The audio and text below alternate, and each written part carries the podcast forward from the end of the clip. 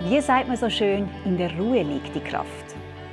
Matthias Grimm ist einer der letzten Buchbinder der Schweiz. Der Beruf passt zu ihm. Er und seine Frau Christiane gehen mit viel Gelassenheit durchs Leben und durch Krisen.